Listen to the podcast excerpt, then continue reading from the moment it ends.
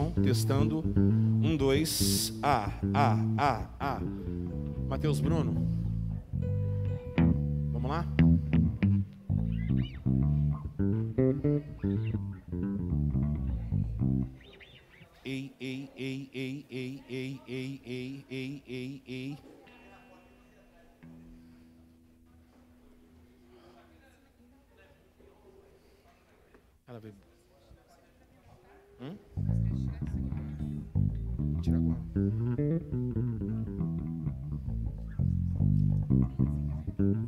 Ei, ei.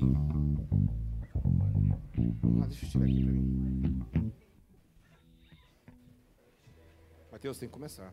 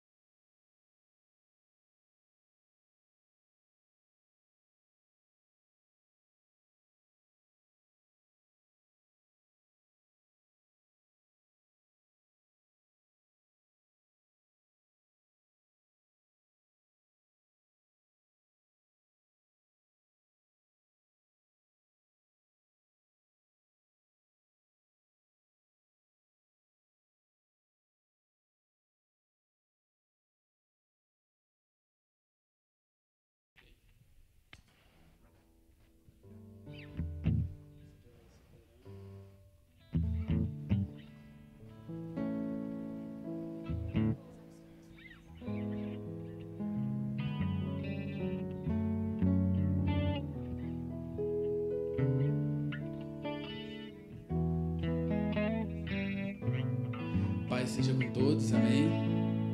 Vamos nos colocar de pé nesse momento?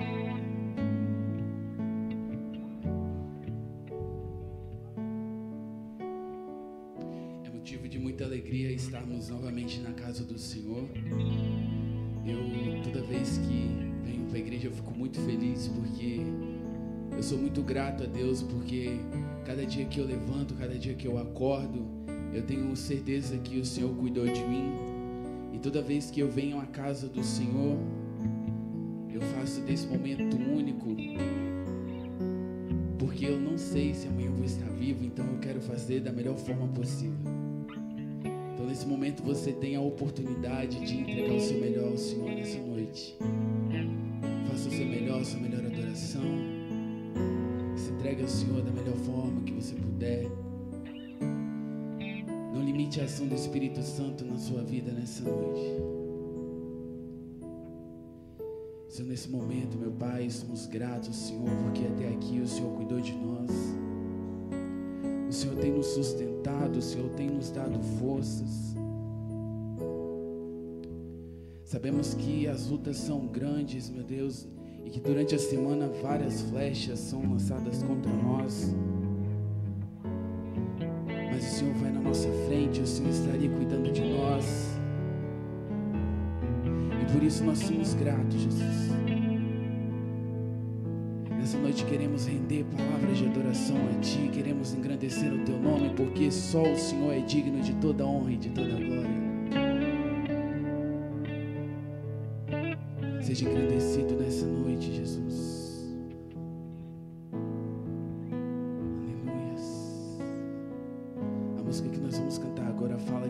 Que o Senhor é soberano sobre todas as coisas.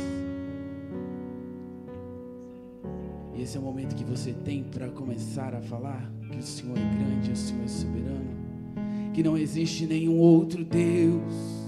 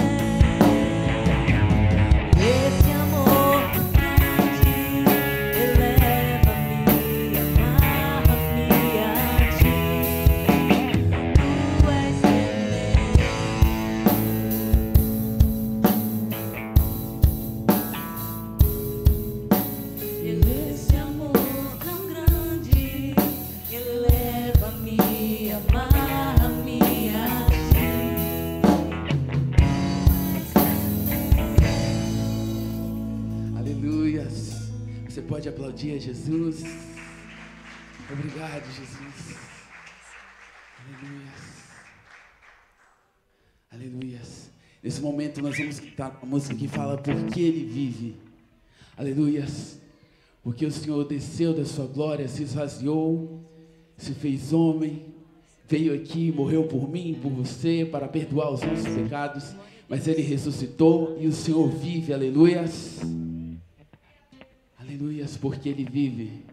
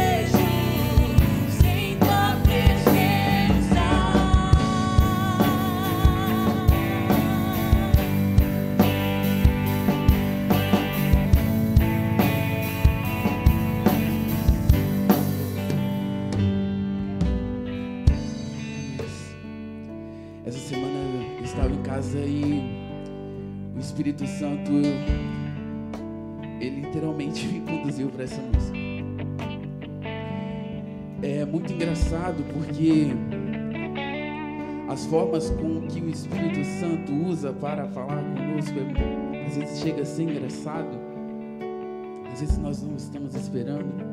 E quando eu estava escutando essa música, eu estava passando por um momento que eu falei, Senhor, me ajuda a tomar uma decisão. Tá, eu preciso fazer isso porque é a minha vontade, é a vontade do meu corpo, é a vontade do meu espírito. E quando eu continuei pensando, o Espírito Santo me direcionou essa música, desceu a notificação no meu celular e eu comecei, e eu cliquei e começou a tocar essa música, toque em mim de novo, enche em mim de novo. Eu não me vejo sem a tua presença. E naquele momento o Espírito Santo falou comigo, tá vendo? É assim que você deve fazer.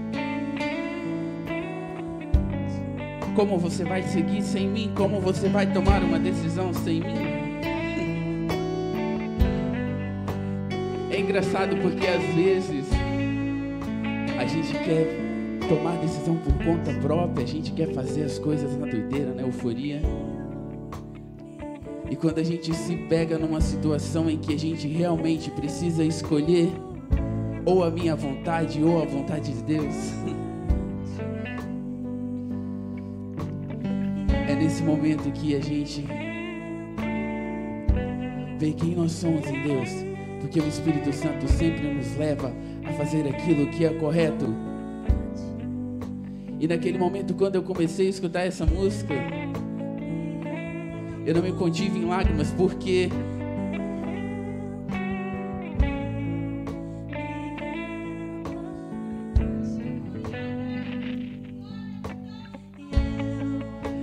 sabe, você entende que aquilo que você quer fazer, por mais que você comece a pensar, vai ser melhor para mim, a vontade do meu corpo é maior. Mas eu tenho um Deus que é soberano em glória e Ele sabe de todas as coisas. E o Senhor, Ele é misericordioso, sabe por quê?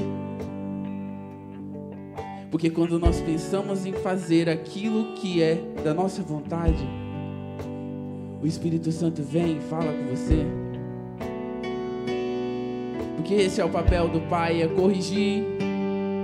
E às vezes nós não aceitamos a correção de Deus.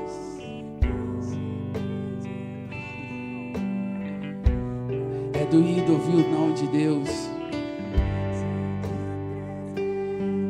Mas porque nós somos filhos rebeldes, filhos que estamos muito acostumados a ouvir o sim. E quando ouvimos o não,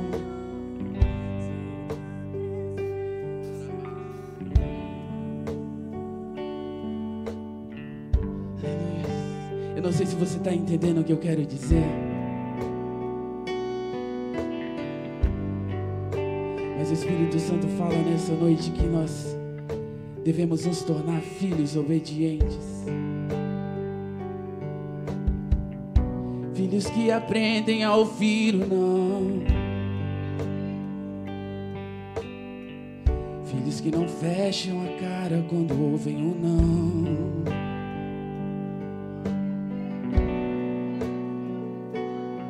Aleluia. Você pode começar a glorificar o Senhor se você está entendendo isso. Nós nos rendemos à tua vontade, porque é soberana. A tua vontade prevalece em nossas vidas.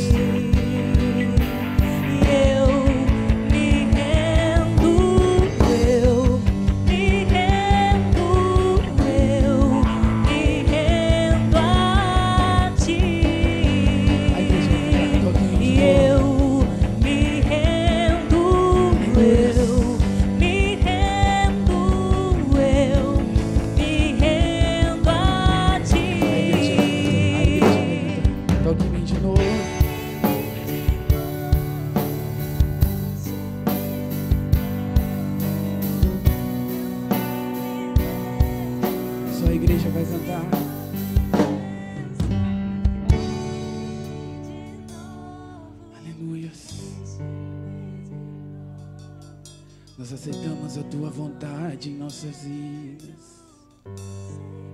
Toque em mim de novo. Toque em mim.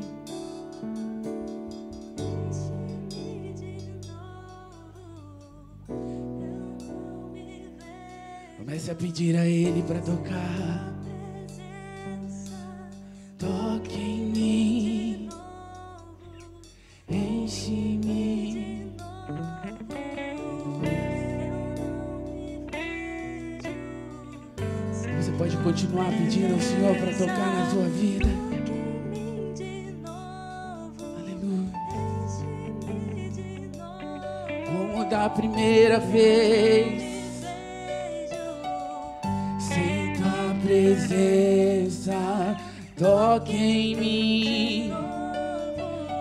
Da primeira vez, Senhor.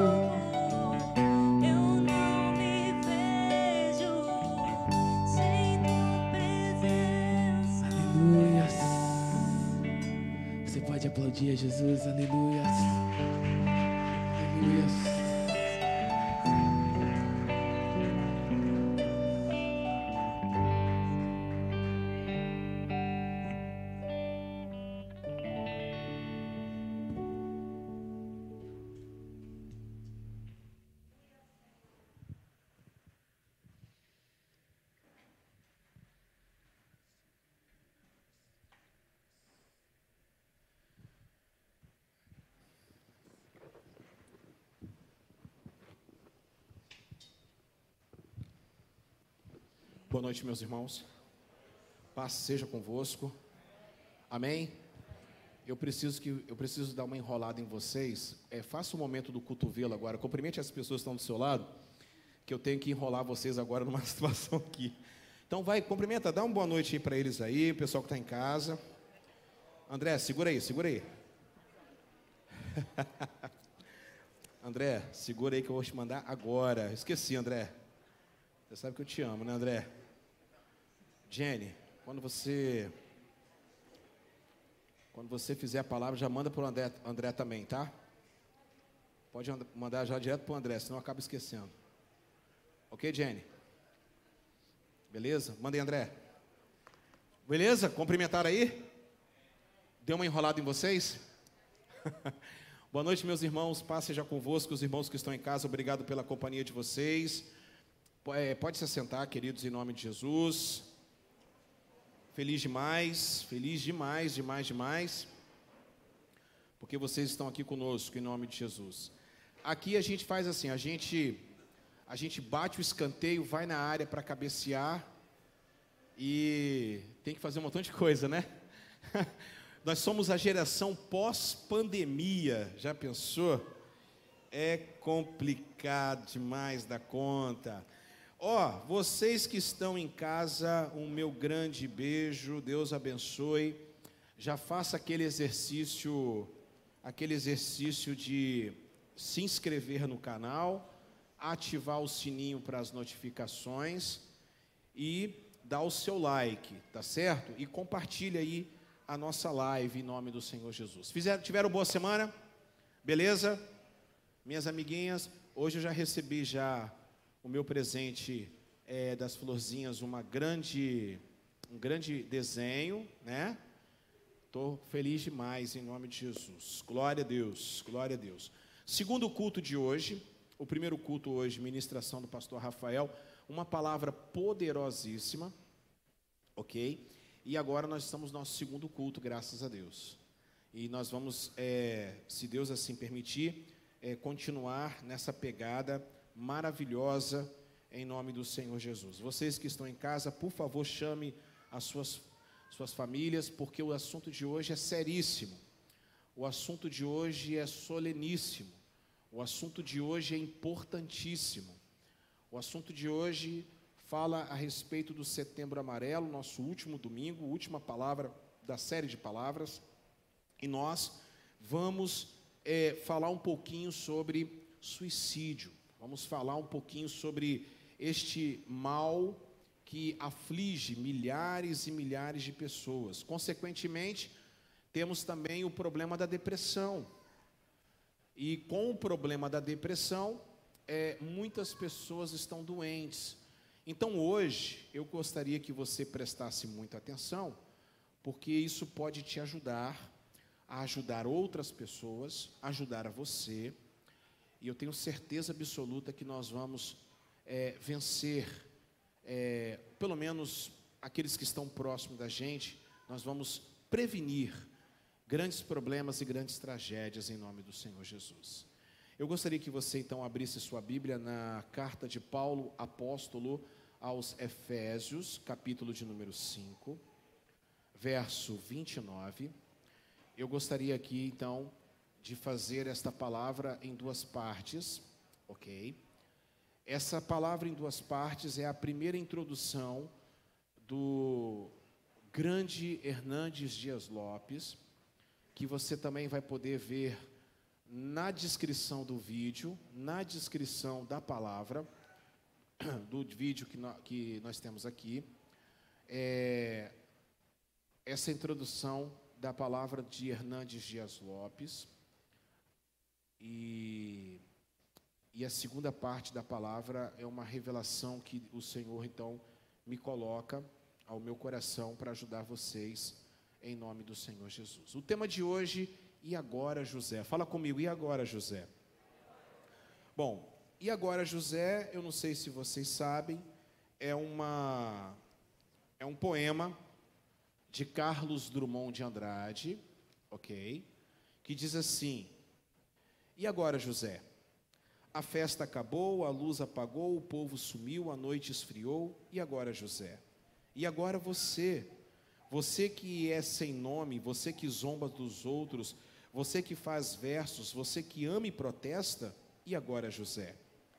Está sem mulher, está sem discurso, está sem carinho, já não pode beber, já não pode fumar, cuspir já não pode, a noite esfriou, o dia não veio, o bonde não veio, o riso não veio, não veio a utopia, e tudo acabou, e tudo fugiu, e tudo mofou. E agora, José?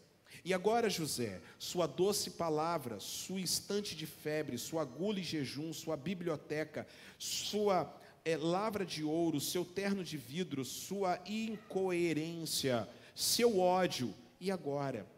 Com a chave na mão, quer abrir a porta, não existe porta, quer morrer no mar, mas o mar secou, quer ir para Minas, as Minas já não é mais. José, e agora? E se você gritasse? E se você gemesse?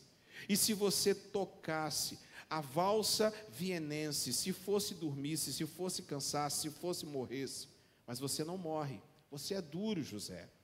Sozinho no escuro, qual bicho do mato, sem teogomia, sem parede nua, para se encostar, sem cavalo preto, que fuja a galope, que marcha José. José, para onde, José? E agora, José? Esse poema de Carlos Drummond de Andrade está falando um pouquinho sobre o carnaval. E o tema de hoje, suicídio, depressão, nós precisamos falar sobre isso. Eu quero ler com vocês então o que está escrito na carta de Paulo, apóstolo aos Efésios, capítulo de número 5, verso 29, que diz assim a palavra do Senhor: Além do mais, Ninguém jamais odiou o seu próprio corpo, antes o alimenta e dele cuida, como também Cristo faz com a igreja. Não sei se vocês leram esta frase esta semana. Coloca para mim. Esta frase desse rapaz. Tenho saudade de quando eu era feliz o dia inteiro. Quem é que falou isso? O Whindersson Nunes. Quando eu li algumas coisas esta semana na internet, e daí que surgiu a, o, daí que surgiu a palavra, é, daí que surgiu esta a ideia de falar um pouquinho sobre suicídio. Eu achei estranho esta, eu achei esquisito esta colocação desse menino porque esse menino, por exemplo, os meus filhos se amarram nele, porque ele é muito engraçado. Ele é um dos maiores youtubers do, do, YouTubers, do, YouTubers do mundo. Esse cara hoje é muito rico, esse cara hoje faz sucesso, ele está na nata da, da comédia, junto com alguns comediantes da nova geração. Esse rapaz tem uma boa índole, esse rapaz, ele nasceu em um lar cristão, esse rapaz fez um sucesso tremendo com uma música junto com uma outra cantora é, chamado Girassol, se não me falha a memória. Eu comecei a pesquisar então isso. Uma letra lindíssima. Esse rapaz fez alguns, já fez filmes, Os Parsas, que assistindo com a família a gente morre de rir. Esse cara tem uma alegria contagiante. Mas esse cara vem essa semana e aí eu vou entender o que está acontecendo. Ele teve um problema emocional de ordem conjugal, aonde ele foi exposto. Eu não estava também entendendo bulhufas nenhuma, porque a gente, né, esse mundo da fofoca não é a nossa praia, mas eu entendi o que estava acontecendo. Esse cara foi exposto a uma, ao ridículo, esse cara foi traído, a mulher dele o traiu, foi uma, uma situação realmente constrangedora. E esse cara entrou então, ele, eu lendo e buscando algumas coisas, para quem já conhece esse cara mais, descobre então que esse cara tem uma profunda depressão. Interessante que depressão na cabeça da maioria das pessoas é as pessoas que são tristes, melancólicas, amarguradas. Não é verdade? impressionante o que está acontecendo. Mas vamos voltar ao tema e dentro do que está acontecendo, esse cara é uma tendência, uma tendência suicida. Esse cara tem um problema sério. Esse menino, eu, automaticamente, lá no trabalho, eu, eu comecei a orar por esse rapaz, porque esse rapaz está com seríssimos problemas emocionais esse cara pode tirar a sua vida. Como milhares e milhares de pessoas estão fazendo isso. Então vamos entender o que, que está acontecendo no mundo. O suicídio hoje é um assunto muito sério. O mundo agora está falando sobre o setembro amarelo. O setembro amarelo, aonde a boa parte da sociedade civil, as ONGs, é, boa parte da, da mídia especializada está falando sobre isso. E eu não vejo por que da igreja não se envolver com isso também. Eu não vejo o porquê da igreja não falar sobre esse tema. Estamos falando em quatro domingos que o, o doador da vida é o poder do Espírito Santo, em alusão à doutrina da igreja do Evangelho quadrangular, a cor amarela, o setembro amarelo. Eu não vejo o porquê da igreja não se envolver nesse problema tão grave que é o suicídio, de falar sobre suicídio. Porque, na minha opinião, igreja é isso, ela consegue ser muito mais relevante quando nós falamos de assuntos como desse rapaz, do que propriamente ficar dando só glória a Deus e aleluia dentro da igreja e não resolve a vida de ninguém. Bom, o suicídio, ele é, é um assunto muito sério, porque hoje mais pessoas cometem suicídio do que são assassinadas no mundo. São mais pessoas que cometem suicídio. A cada 40 segundos, uma pessoa está cometendo suicídio no mundo. São exatamente 800 mil suicídios no mundo todos os anos.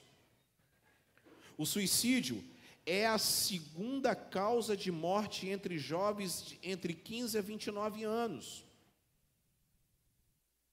Antigamente, o suicídio estava relacionado à terceira idade hoje aumentou consideravelmente na juventude, entre 15 e 29 anos. Só perde para acidentes automobilísticos. O suicídio também está relacionado a 79% das pessoas no mundo e ocorre em países que têm uma renda baixa, uma renda média para baixa. O suicídio também ocorre e uma pesquisa feita por uma universidade inglesa disse que 50%, pessoas, 50 das pessoas já pensaram em suicidar. Se eu perguntar aqui neste auditório, nessa igreja, se você já pensou em tirar sua própria vida, você teria coragem de levantar sua mão?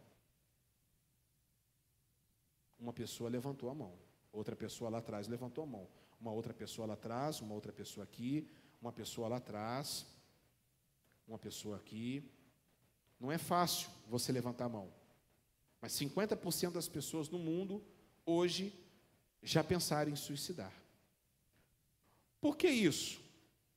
Porque o suicídio é uma maneira mais rápida. Você conhece alguém que se suicidou?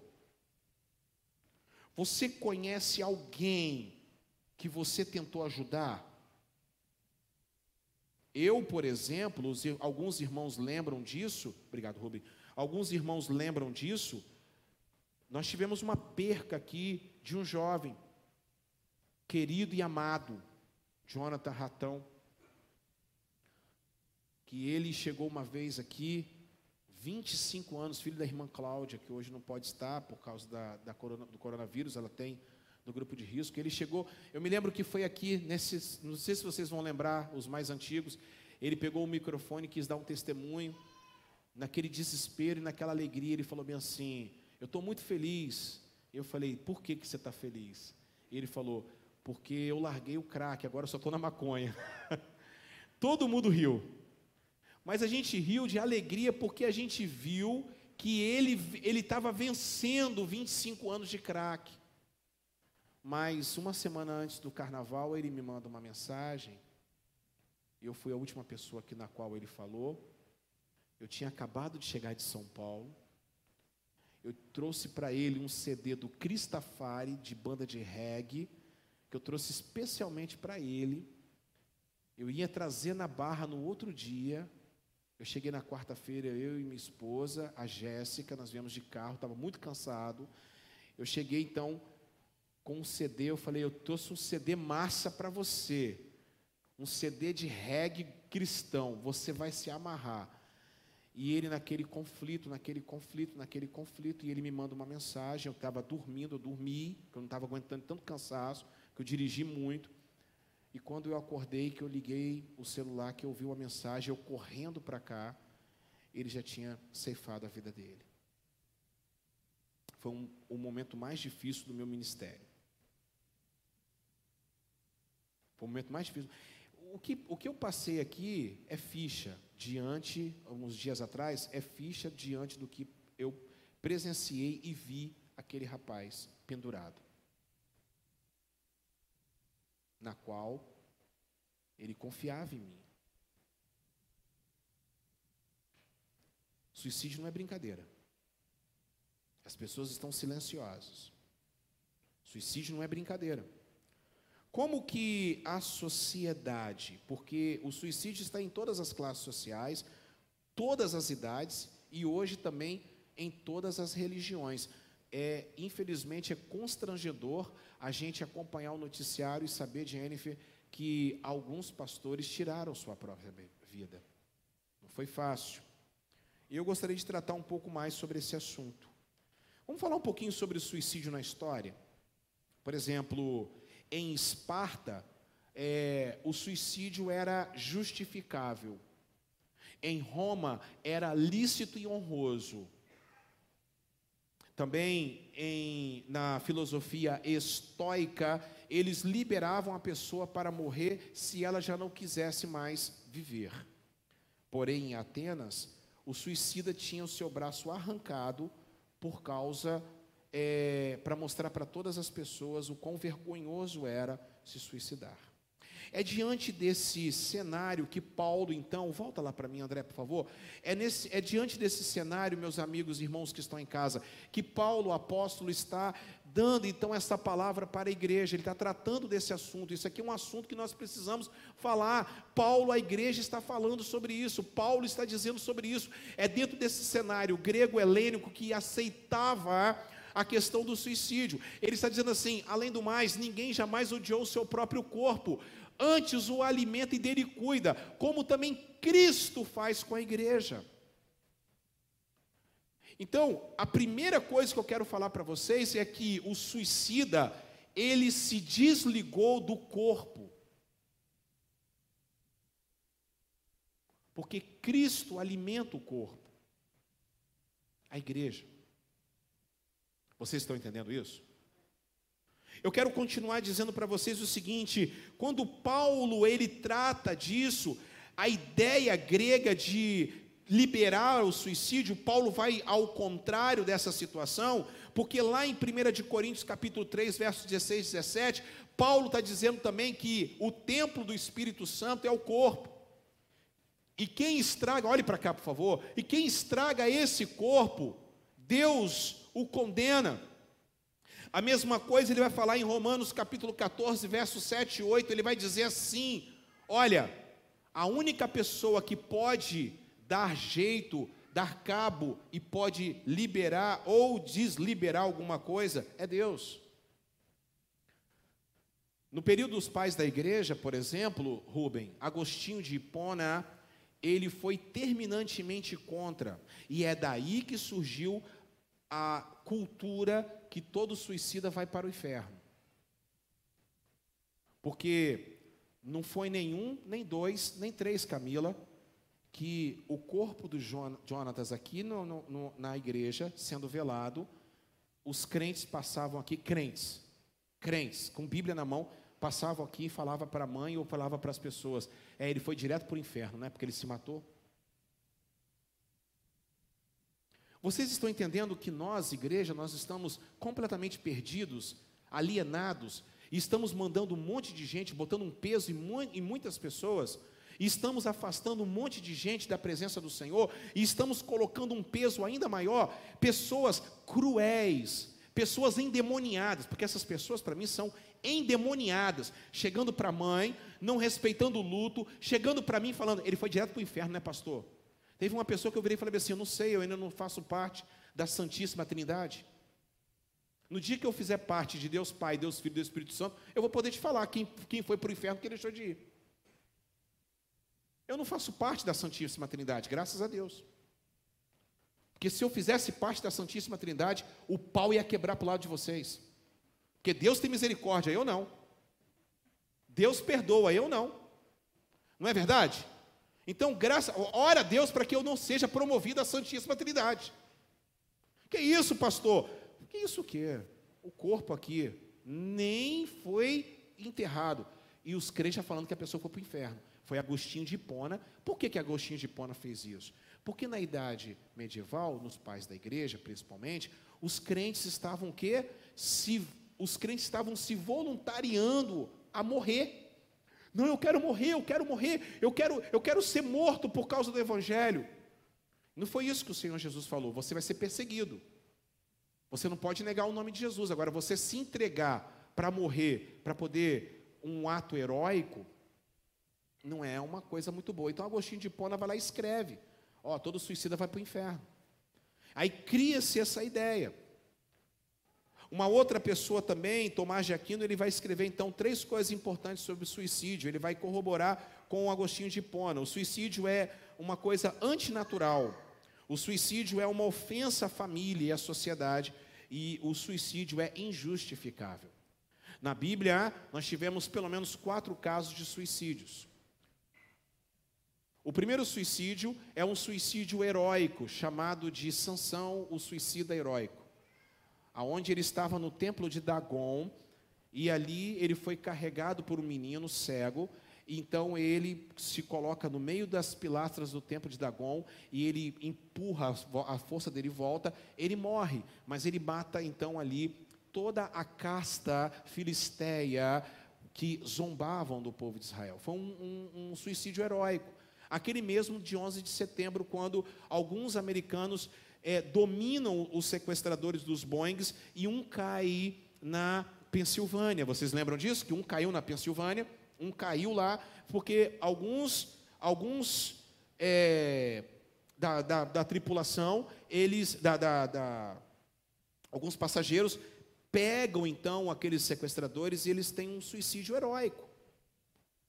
O outro caso de suicídio na Bíblia foi de Saul. Ao ver as tropas inimigas vindo e ele já estava praticamente morto, é, é, derrotado, seu filho Jonathan morto, a, o seu império devastado. Ele pega então a espada, ele pede para o menino ele pede para o seu companheiro, me mate, ele não vai, não posso tocar no ungido do Senhor, então ele vai pegar a espada e ele vai se matar. Ele se mata, é claro, porque ele não poderia cair nas mãos, seria muita, seria algo assim, é, de extrema humilhação, o que iriam fazer com Saul.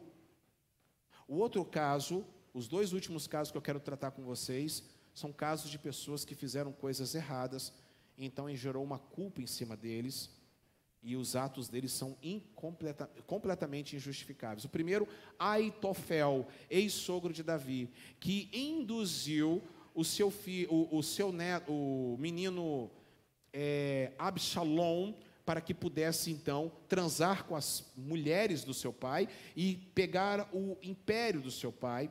Aitofel, sabendo então que quando a casa dele cai, a casa de Absalom cai, que ele morre, o que que Aitofel vai fazer então? Ele simplesmente ele vai pegar uma corda e vai se matar porque ele sabia que a situação ia ficar muito muito difícil para ele, e então ele se mata. E o outro caso é o caso mais famoso de todos, aquele que entregou o Senhor Jesus. Quem foi que entregou o Senhor Jesus? Judas. Ele se mata.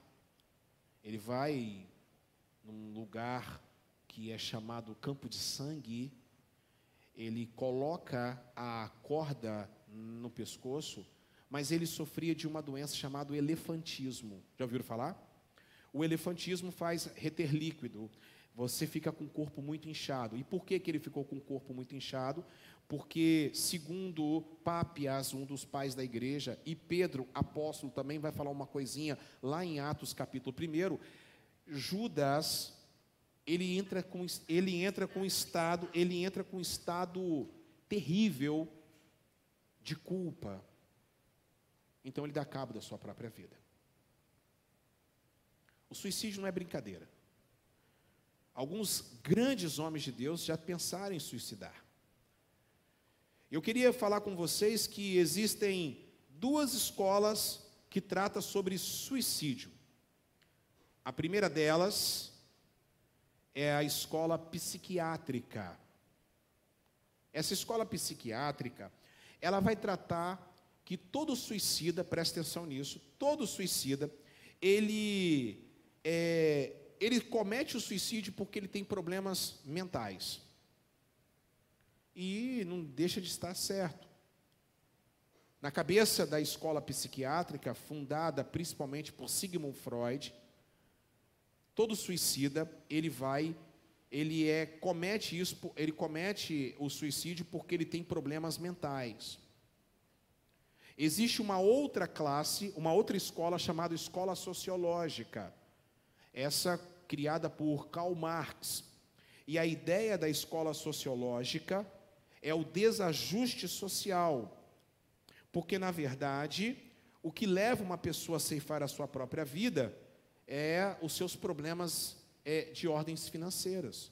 Mas isso também não justifica, porque pessoas como Santos Dumont, como Getúlio Vargas, pessoas como Nero, pessoas como Adolf Hitler, Pessoas que eram milionárias, trilhardárias, cometeram suicídio. Pessoas inteligentes, como Santos Dumont, cometeram suicídio. O que causa o suicídio? Coloca para mim. O que causa o suicídio? As principais causas estão aí na tela. Você que está em casa, as principais causas, segundo a OMS, a Organização Mundial de Saúde, as principais causas são essas. Primeiro, é, alcoolismo. Uma boa fatia dos suicidas está ligado à questão do álcool. Olhe para cá. O álcool não tem efeito farmacológico. O álcool tem um efeito depressivo. Segundo o Dr. Mark Lloyd Jones, pastor e médico da família real inglesa, pastor presbiteriano, e ele tem um livro chamado Depressão Espiritual, que na qual eu tenho pela graça de Deus, eu possuo. Esse livro vai falar muito sobre isso. Dr. Mark Lloyd Jones, ele diz o seguinte: o álcool não tem efeito farmacológico. O álcool tem um efeito depressivo e causa suicídio. Segundo ponto, a idade. Como eu falei para vocês, Carla, para vocês que estão em casa, o maior índice de pessoas que se matavam eram da terceira idade. Hoje isso mudou para a juventude, e principalmente num país chamado Japão.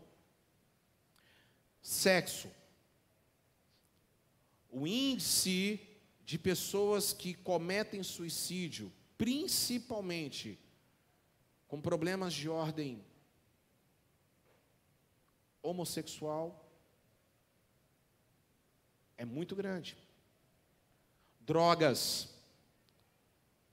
A pessoa que usa barbitúricos, drogas entorpecentes, ao longo da sua vida, ele projeta, e eu estou falando para vocês com, é, com muita propriedade, porque eu estou nesse negócio de igreja há 30 anos, e eu cuido de pessoas há 30 anos, e não foi nenhuma nem duas pessoas que eu já vi falar bem assim: eu estou vendo vultos, eu estou vendo isso, eu preciso dar jeito na minha vida, eu tenho que acabar com isso. Uma pessoa que usa drogas, uma pessoa que usa drogas, essas pessoas, elas. Isso. Depois vocês veem isso aí. Agora tá bom. Tá ótimo aí, gente. Senão vai atrapalhar aqui, senão o pessoal. E pessoas que usam drogas, elas ficam alucinadas. Outro ponto importante: esquizofrenia. Outro ponto importante: síndrome de burnout. Você sabe o que é síndrome de burnout? Vou perguntar de novo. Sabe o que é síndrome de burnout? Já sabem? Eu já preguei aqui várias vezes. Preguei um ano passado. Quando jogar a toalha é a melhor opção. Burnout, burn, queimar, out, lado de fora. Você queima o seu reservatório. Você tem um reservatório de água e tem mais. Você tem um, um, um reservatório de água e tem um reserva. Você consome esse consome esse. Burnout é quando você não tem mais água aqui, não tem mais água aqui. Você vai puxar. Quem está vítima. A falar em água, vamos beber. Hum? Quem está vítima de burnout hoje? Enfermeiros. Enfermeiros. Professores. Pastores. Advogados. Estudantes. Policiais. A crise eu tenho uma, uma série de palavras no, no podcast Devarim que você pode conferir lá pelo Spotify, pelo Deezer, vocês vão observar os tentáculos da Covid-19. Eu abordei vários tentáculos que a Covid-19 já está falando. Eu estou falando isso há seis meses atrás, está se cumprindo agora. Há seis meses atrás eu era o doido que ficava lá falando e alertando as pessoas. Eu estou avisando, o índice de suicídio aumentou consideravelmente devido a burnout, problemas de estresse, problemas de ansiedade. E por último, coloca, André, coloca, Fabiola. E por último, meus amados irmãos, a maior causa que as pessoas, infelizmente, elas cometem suicídio. Qual que é? Qual que é? Qual que é? Depressão. Depressão é, é frescura? O que, que é depressão? O que, que é uma depressão? Olhe para cá. O que, que é uma depressão? É uma alma fraturada. É a psique que se fraturou. A depressão é a principal causa do suicídio. 60%. E por que que as pessoas têm dificuldade de falar sobre depressão, principalmente a igreja? Eu acredito por causa de algumas situações. Eu coloquei a pergunta no Facebook, irmãos, é assustador o que eu escuto dos crentes. Teve gente que colocou para mim, eu estou com vergonha de ler os comentários. As pessoas não têm noção das coisas. O que, que é a depressão? Depressão é doença? Depressão é demônio? Depressão é um problema, um problema espiritual? Tudo isso. É por isso que nós temos que identificar da onde está surgindo a depressão que está afligindo você ou a sua família, ou você que conhece uma pessoa, pessoas que conhecem que estão próximos de você. É por isso que a igreja tem que tratar, e a igreja é o primeiro remédio contra a depressão. A comunidade é o primeiro remédio contra a depressão. Eu acredito então, por causa de algumas alguns erros teológicos que foram cometidos ao longo, do, ao longo dos anos. Por exemplo, no mundo neopentecostal, no mundo neopentecostal existe um pregador chamado T.L. Osborne. Esse cara fez grandes cruzadas, T.L. Osborne. E ele falou certa vez em seus livros, muito difundido por um pregador de uma determinada igreja que tem um programa de televisão na rede Bandeirantes, um senhor de idade que está todo dia lá falando um monte de coisa, e esse cara é um defensor desse cara, e esse cara falou o seguinte: depressão é coisa demoníaca. Então, a igreja, então, principalmente os neopentecostais, Rita, eles consideram que depressão é coisa do demônio. E é por isso que as pessoas não querem falar que tem depressão, Léo. É por isso, Carla, que as pessoas, é por isso, Luciane, que as pessoas não querem falar, porque na cabeça dessas pessoas, elas estão endemoniadas e não têm uma doença. Por causa desse maldito desse cara, que prega o evangelho errado, várias pessoas cometeram suicídio porque não procuraram ajuda médica. A alma dessas pessoas, vai, ele vai ter que dar conta lá no dia do juízo final.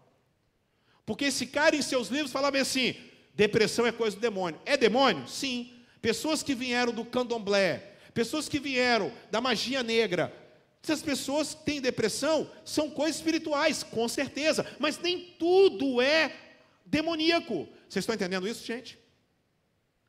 Só que também do lado reformado, também tem os seus erros. Existia um grande pregador, que na qual eu até leio alguns livros, chamado J.A. Adams. Ele vai dizer em um dos seus livros, Conselheiro Cristão, vários livros bacanas, ele vai dizer então, certa vez, que depressão é fruto do pecado. Uma pessoa que está em pecado é que ela está, uma pessoa que está com depressão, ela está com pecado. Ele está certo? Tá. Porque é só você ver também Davi, Davi, Salmo 38, Salmo 38, Salmo 51. Você vê Salmo, é, Moisés, você vê Elias, peca, problemas, né? Elias não, Elias foi mais é, outra, outro problema que eu vou abordar. Moisés, que deu um problema sério lá, que bateu na rocha, cansou, Jay Adams está certo? Tá, mas nem tudo é questão de pecado. Que faz uma pessoa piedosa, cheia do Espírito Santo, ter depressão. Porque depressão é uma doença. Fala comigo, depressão também é uma doença. Vocês estão entendendo isso? Por quê? Por que, que o crente não pode ter uma depressão? Se o crente usa óculos, se o crente tem problema no rim, se o crente tem problema cardiovascular. Uma pessoa chegar para mim e falar bem assim, pastor, estou com depressão. Aí o meu conselho para a pessoa, você está tá precisando orar mais e ler mais a Bíblia. É um, é, é, uma, é um, irmãs, é um, um assunto, é um conselho bacana.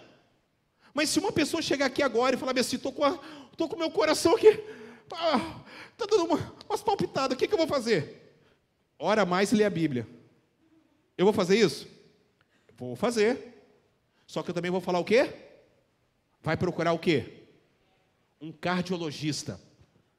Você está com um problema. Eu estou com um problema, parece que eu estou com labirintite.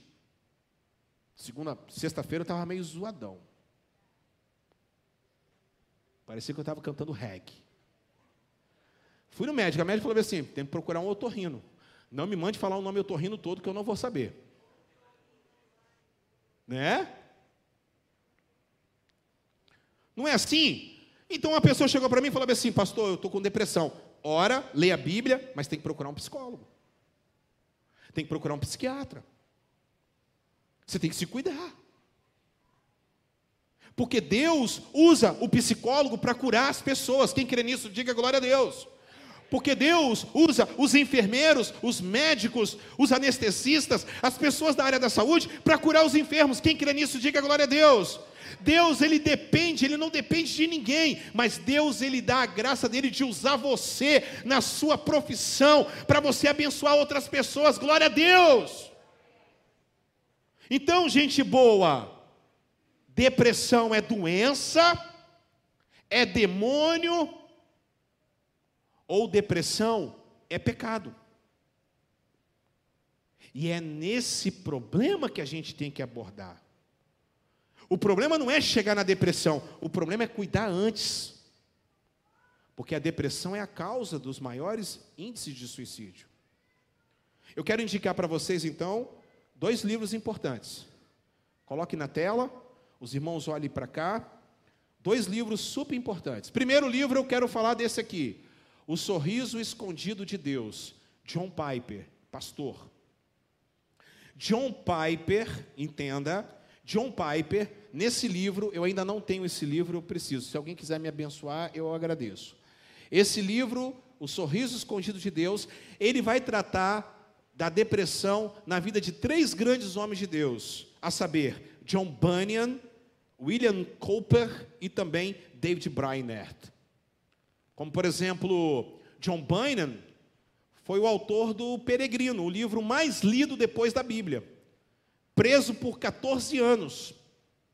A filhinha cega, preso porque pregou o evangelho, sofria de depressão.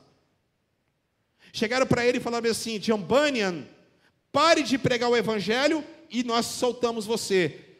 Me soltem, que amanhã eu estarei na praça pública pregando o evangelho. Crises de depressão. Um dos maiores pregadores da história, Charles Randall Spurgeon, sofria de depressão. Tiveram que carregar Charles Spurgeon pelo colo, levando até o gabinete pastoral, fazendo com que ele parasse de pregar por um período por causa das depressões gravíssimas. Quem teve depressão ao longo da Bíblia? Moisés teve depressão. Números capítulo 11. Elias teve depressão. Deus tratou com Elias da maneira mais poderosa possível, a saber, olha, eu vou falar aqui agora o que Deus, como Deus tratou Elias, a depressão de Elias, você não precisa de mais nada. Primeiro lugar, Deus colocou sonoterapia nele, porque a, a depressão você precisa ter sono, você perde o sono. Depois Deus cuidou dele com uma boa alimentação, água e carne e pão. Depois Deus fez com que ele saísse da caverna e ele verbalizasse, falasse, porque quem está em depressão se cala, não quer ter amigos, não quer ter comunidade, não quer estar no meio, no meio de pessoas, não quer sentir o cheiro do barro. Deus tratou Elias como? Fazendo exercício. Ele correu da, da caverna até o monte, até o monte Horebe. Lá no Monte Horebe, Deus fala para ele: Aqui eu te trouxe para te mostrar o seu futuro. Você jamais pode cair numa depressão, porque olha aí, ó, o seu futuro está aí na sua, no seu colo. Você tem, você tem um propósito de vida. Eu não posso cair em depressão porque eu tenho uma esposa linda, tenho dois filhos maravilhosos, e eu tenho uma igreja linda, na qual eu sou pastor. É muito bom eu chegar numa igreja onde eu preguei, que não é quadrangular, ontem, e eu saindo, as pessoas tendo que me pegar pela mão, me carregar para poder ir embora, para a gente poder comer uma pizza com outro grupo de pastores que foram lá só para me ver, para poder me prestigiar. Eu olhei assim, eu falei, eu não posso parar, porque eu tenho pessoas que estão comigo, que acreditam em mim, que me ajudam. Eu tenho um futuro pela frente. O outro caso é de Andrew Solomon, presta atenção nisso. Eu tenho esse livro baixado. Presta atenção.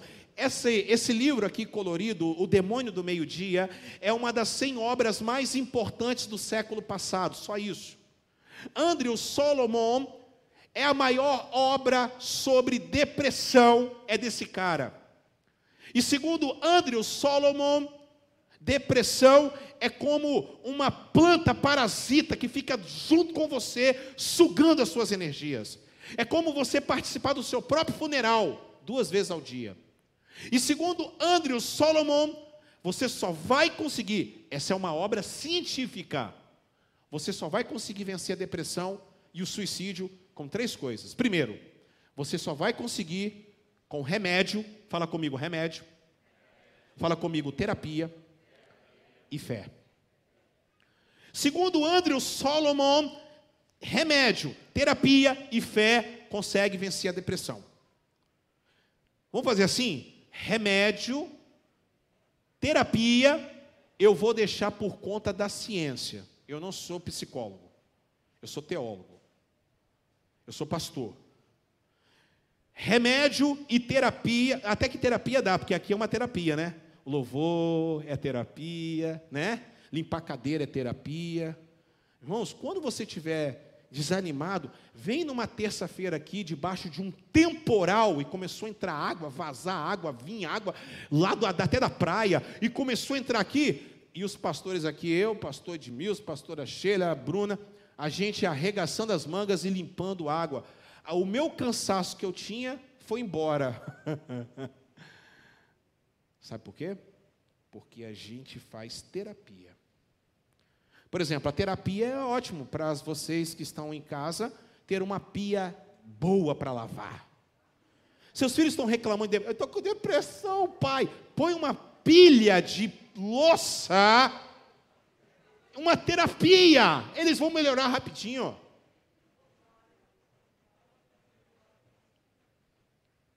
Para descontrair, tá? Mas eu quero então tratar daquilo que eu mais entendo, que é fé. Eu quero começar a palavra então nessa noite, que foi só uma introdução. Foi só uma introdução. Eu quero começar a palavra nessa noite.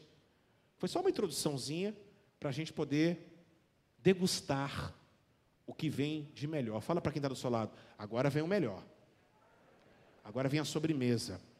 Não, vem a sobremesa não. Agora vem o prato principal. Antes veio a salada. Se você não gosta de salada, é problema seu, eu também não gosto. Mas temos que comer salada. E aí, agora vem aquela macarronada, aquela lasanha feita pela Sara. Meu Deus do céu, hein? Porque agora nós vamos falar sobre fé.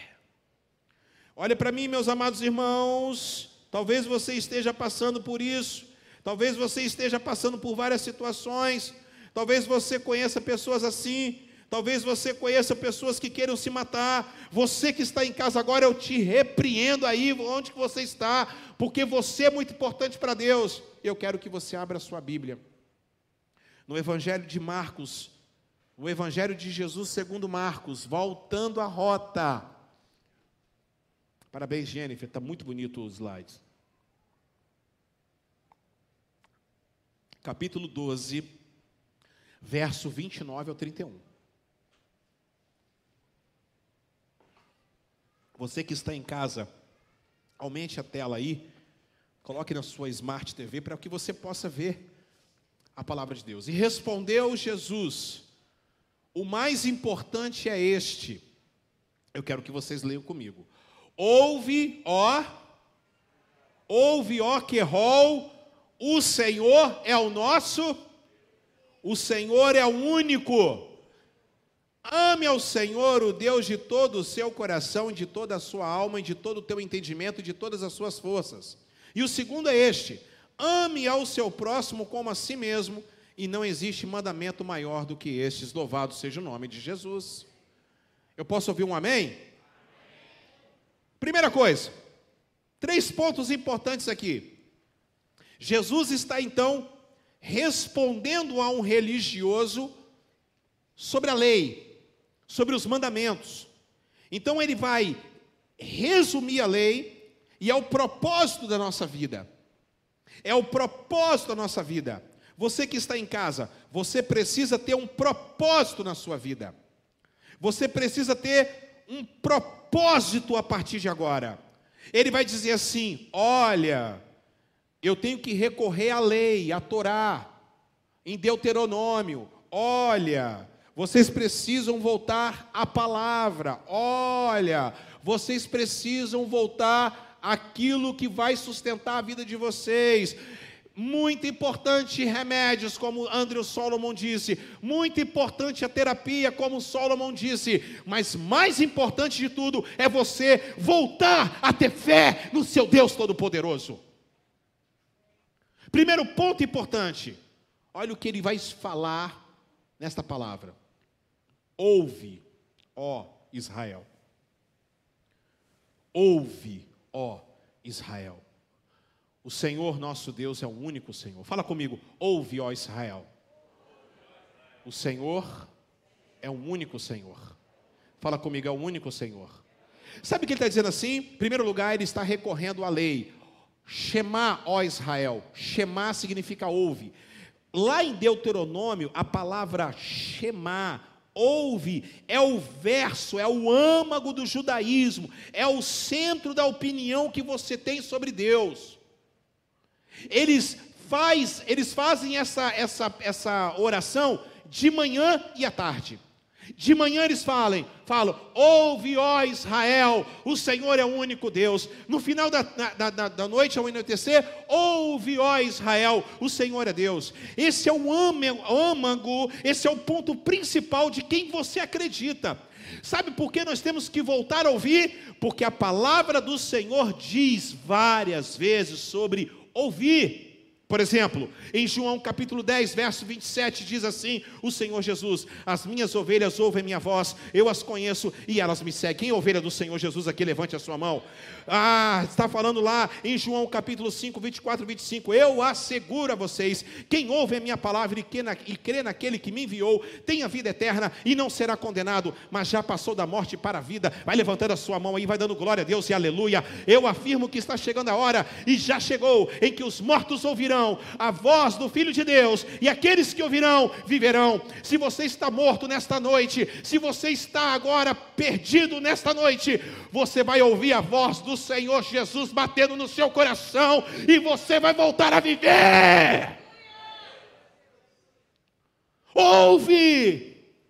Porque não tem coisa mais importante nesse mundo, igreja, do que ouvir a voz de Deus antes de cantar, antes de dançar, antes de pregar, antes de fazer qualquer coisa, ouvir a voz de Deus. Ouve, ó Israel, Shema, ó Israel.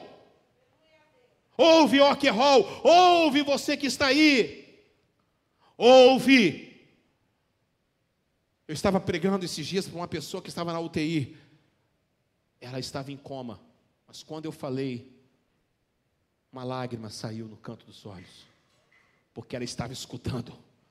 Não só com seus ouvidos, mas estava escutando com seu coração. Vocês creem nisso em nome de Jesus? Aquela pessoa se foi, mas eu queria que aquela pessoa se foi para a honra e glória do Senhor Jesus. Salva em Cristo! Em Romanos capítulo 10, verso 17, levante a sua mão assim, para você pegar essa palavra. Consequentemente, a fé vem por ouvir a mensagem, e a mensagem é ouvida mediante a palavra de Cristo, disse Paulo, apóstolo. Segundo de Pedro, capítulo 1, verso 20 e 21, nada, antes de mais nada, sabe que nenhuma profecia da Escritura provém de interpretação pessoal, pois jamais a profecia teve origem na vontade humana, mas homens falaram da parte de Deus, impelidos pelo Espírito Santo. Senhor Jesus disse nas cartas do Apocalipse: quem tem ouvidos, ouça o que o Espírito diz às igrejas. Ele falou para Éfeso, ele falou para Esmirna, ele falou para Pérgamo, ele falou para Tiatira, ele falou para Sardes, ele falou para Filadélfia, ele falou para Laodiceia, ele fala aqui no Querol, ele fala agora da Assembleia, ele fala da Maranata, ele fala agora lá nos confundós dos Judas, ele está falando agora nos nossos corações. Ouve, ó você, a voz do Senhor da sua vida em nome de Jesus a esperança para essa igreja, a esperança para o Brasil, a esperança. Ah, morreram 140 mil, mil pessoas pelo Covid-19, pessoas estão em crise, pessoas estão depressivas, mas eu, em nome do Senhor Jesus de Nazaré, vai se levantar os profetas dessa geração, vai se levantar os enfermeiros profetas, vai se levantar ah, os professores profetas, vai se levantar os trabalhadores profetas, os homens verdadeiros vão se levantar dos altares e vão dizer: oh, ouve, ó Israel! Oh, glória a Deus! Eu quero dizer para vocês que ouvir a voz de Deus é a melhor coisa que vocês podem fazer. Porque Ele está dizendo assim: ouve, ó Israel, o Senhor nosso Deus é um único Senhor. Fala assim comigo: não tem outro Deus. Não tem outro Deus. Aqui. Aqui, o primeiro Deus que a gente tem que combater. Isso aqui, ó. O dinheiro. Ele está dizendo assim: não tem outro Deus. Sua filha está aí? Seu filho? Vê ele agora, olha para eles. Se você está colocando eles acima de Deus, você está errado. Está com seu esposo aí, seu esposo? Olha para ele ou para ela. Se você está colocando eles, ela, ele ou ela, acima de Deus, você está fora do centro da vontade do Senhor. E aí você está entrando numa depressão espiritual. Você está entrando num problema sério. Se você está idolatrando o seu trabalho, André, você está fora dos planos do Senhor. Se você está, ó, se vocês estão adorando igreja, vocês estão no, fora do plano do Senhor. Denominação, vocês estão fora do plano do Senhor. Se vocês estão adorando homens, vocês estão fora do plano do Senhor. Porque só existe um Deus, um único Deus. Não tem outro Deus para a gente dividir. Deus não divide a glória dele com ninguém, aleluia. Ouve, ó Israel, está na hora de você voltar a adorar somente um Deus. Quantos amém eu posso ouvir nessa noite?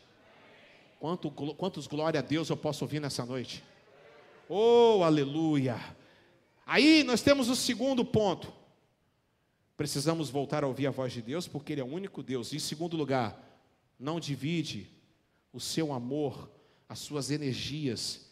Não gaste as suas energias com outro Deus. Só gaste as suas energias com um único, com outro Deus. Só gaste as suas energias com um único Senhor.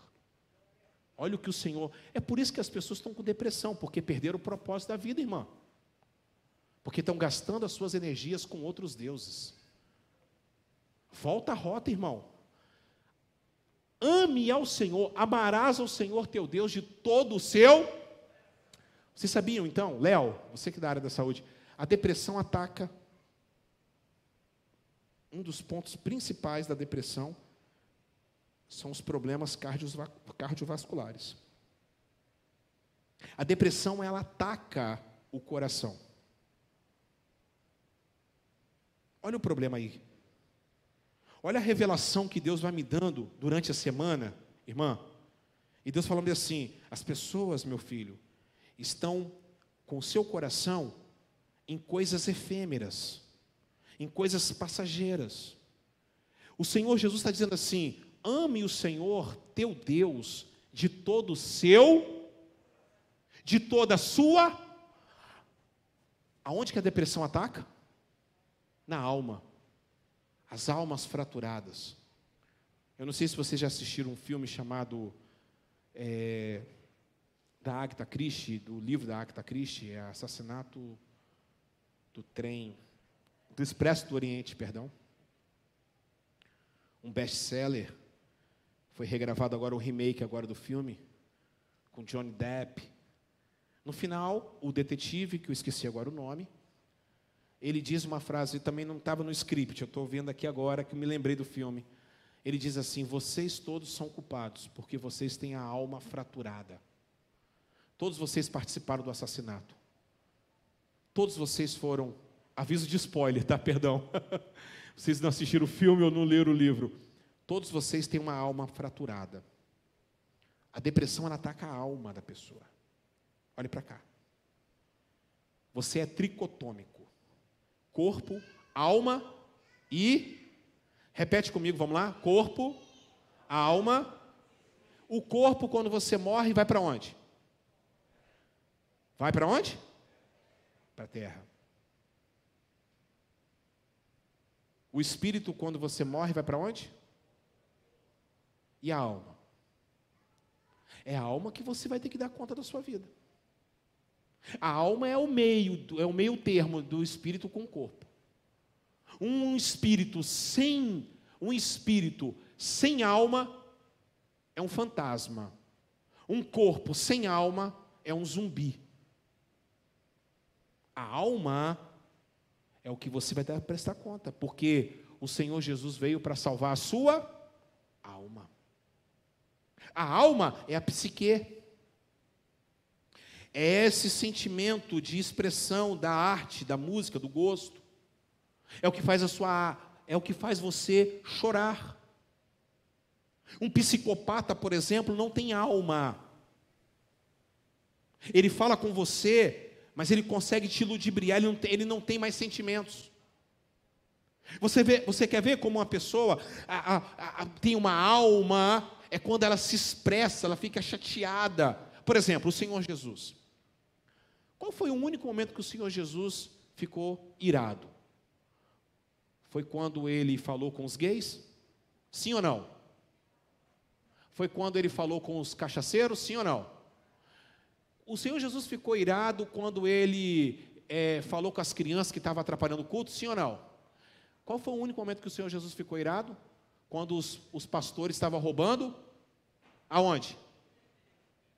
Porque a alma dele estava ligada com Deus. Está com depressão porque a sua adoração está sendo para outras coisas.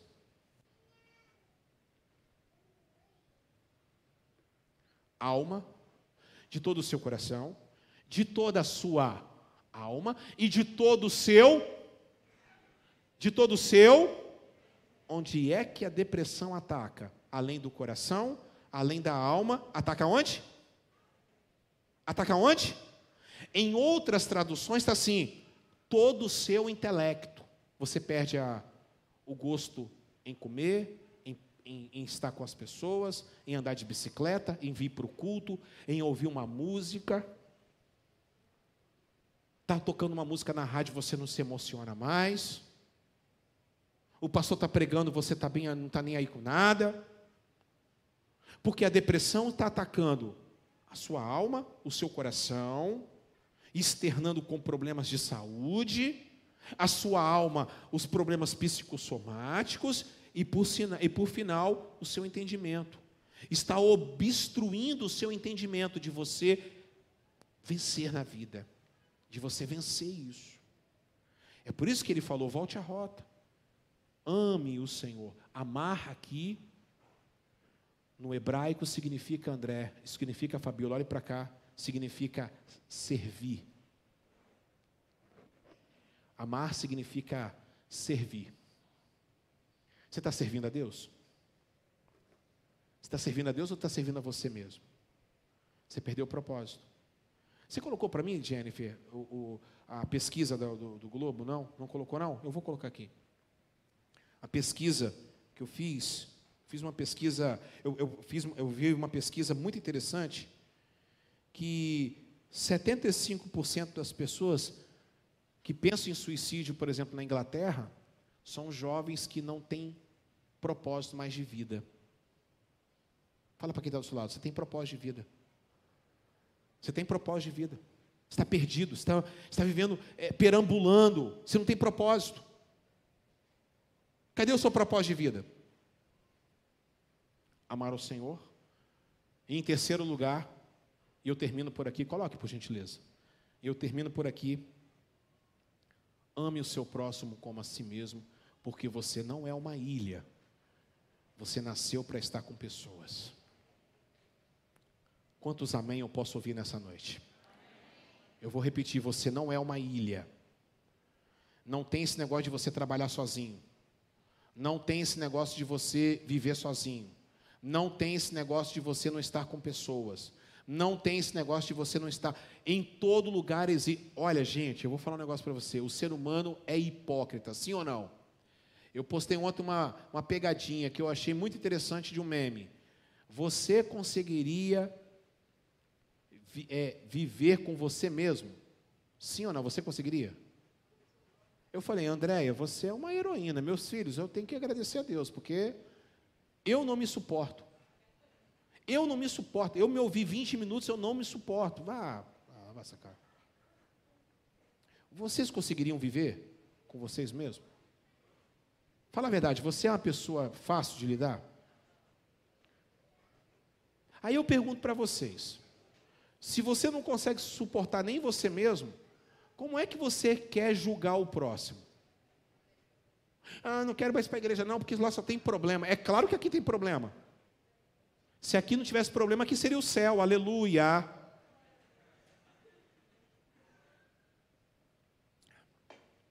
Não, não, quero mais para a igreja não, porque na igreja tem muito problema. É claro que tem problema. Se não tivesse problema aqui, aqui seria o céu. Mas você não deixe de trabalhar, porque lá você tem um propósito. Hipócrita. Porque o dinheiro é seu Deus. Porque o dinheiro é seu Deus. Porque você sai debaixo de chuva para ir trabalhar. Porque você sai com febre para ir trabalhar porque no final do mês você tem um faz-me rir. Mas se estiver chovendo, vamos na igreja hoje não.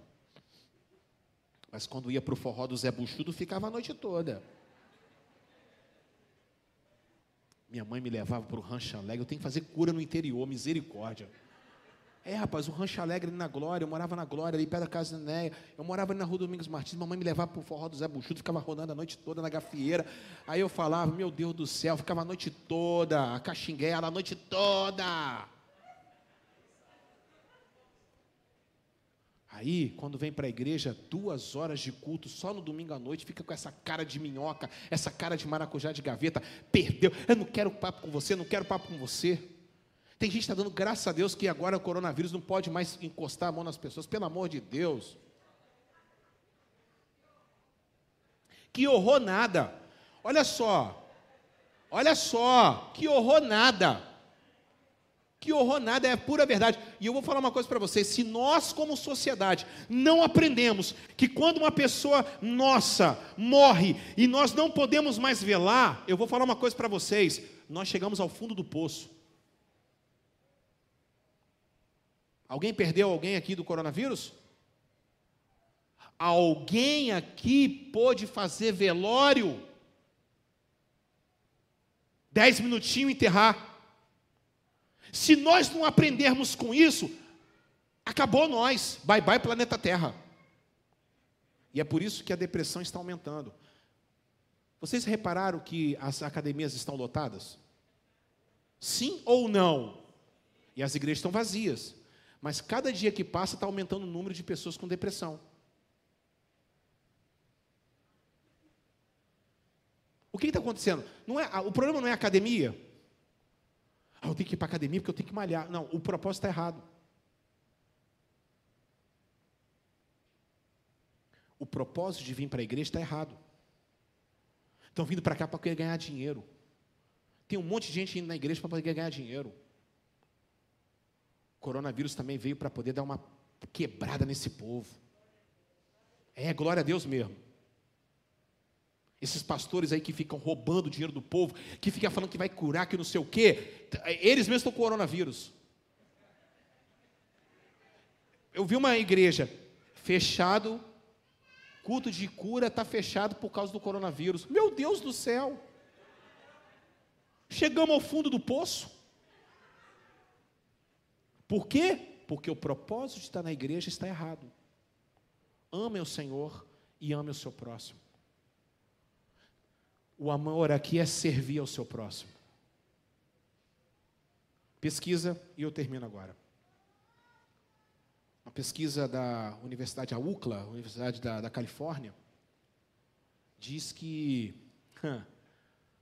as pessoas que fazem trabalhos sociais estão envolvidas na igreja, ajudando o próximo, elas conseguem vencer a depressão mais rápido.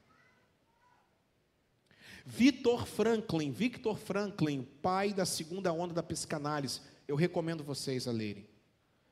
Victor Franklin disse assim, que na segunda, ele foi da, ele é judeu, segunda guerra, enquanto isso que eles estavam lá no cativeiro e sendo atacado e sendo perseguido e sendo humilhados pelo nazismo, sabe o que acontecia? Ninguém se matou. Sabe quem se matou?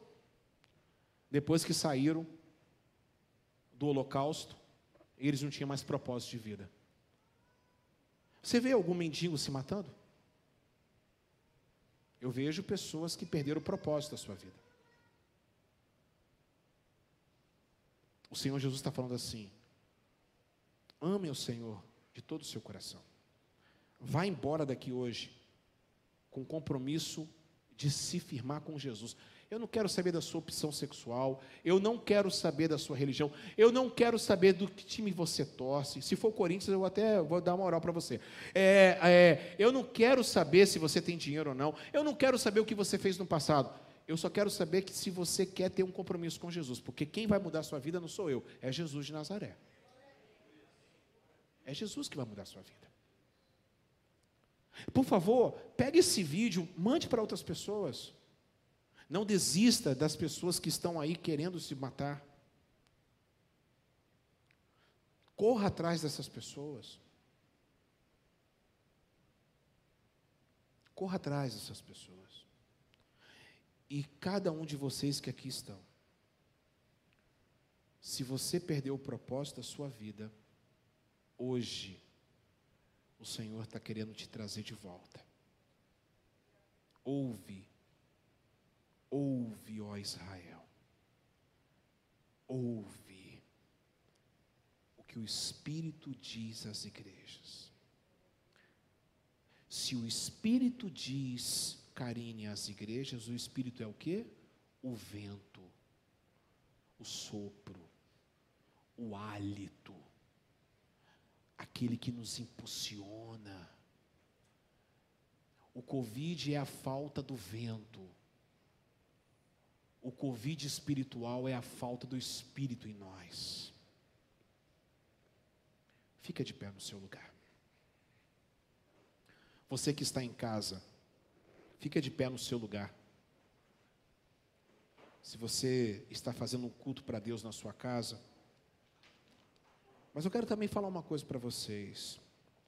Nós vamos continuar investindo pesado em tecnologia para salvar pessoas que não têm o conhecimento da palavra. Você tem o conhecimento da palavra, venha participar. A igreja está lotada. A igreja está cheia. A igreja, mas nós temos uma, uma vaguinha para vocês. Se não der à noite, vem de dia. Mas o mais importante é que você volte. Feche seus olhos. O Zoraima, canta aquela música, canta o Espírito de Deus, Mateus. O Espírito de Deus está aqui, operando em nossos corações. Feche seus olhos. Feche seus olhos. Feche seus olhos. Coloque a sua mão na altura do seu coração. Você que está em casa, por favor.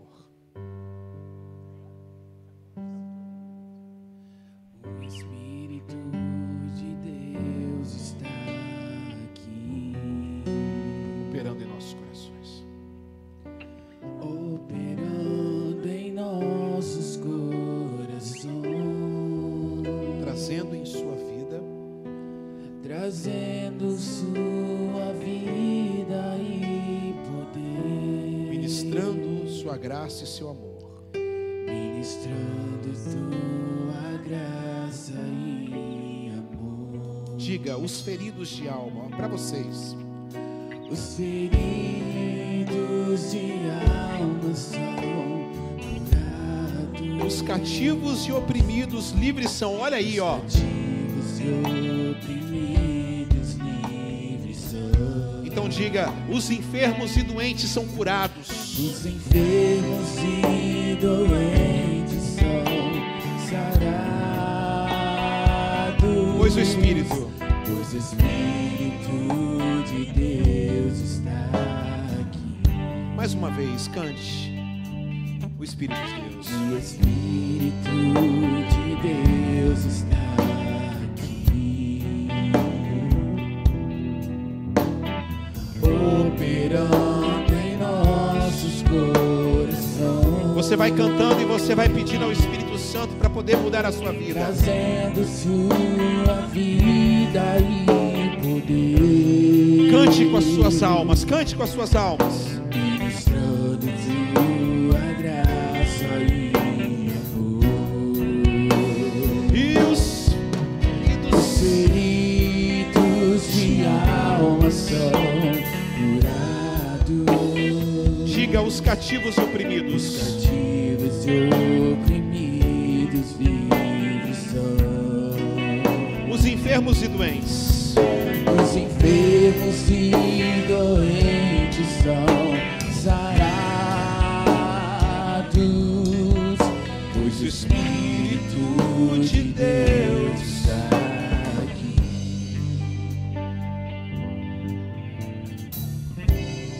Pai, eu quero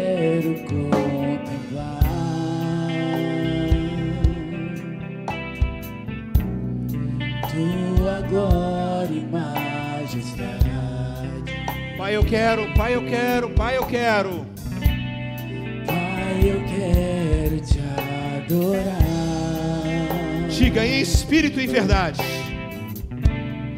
Em espírito, em verdade. Levante as suas mãos para os céus e declare: Não apenas ouro santo. Santo lugar. Eu quero, eu quero. Eu quero te entronizar.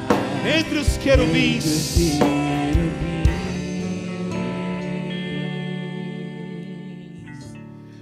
Oh, Leva-me à sala do trono, Pelo novo e vivo caminho. pelo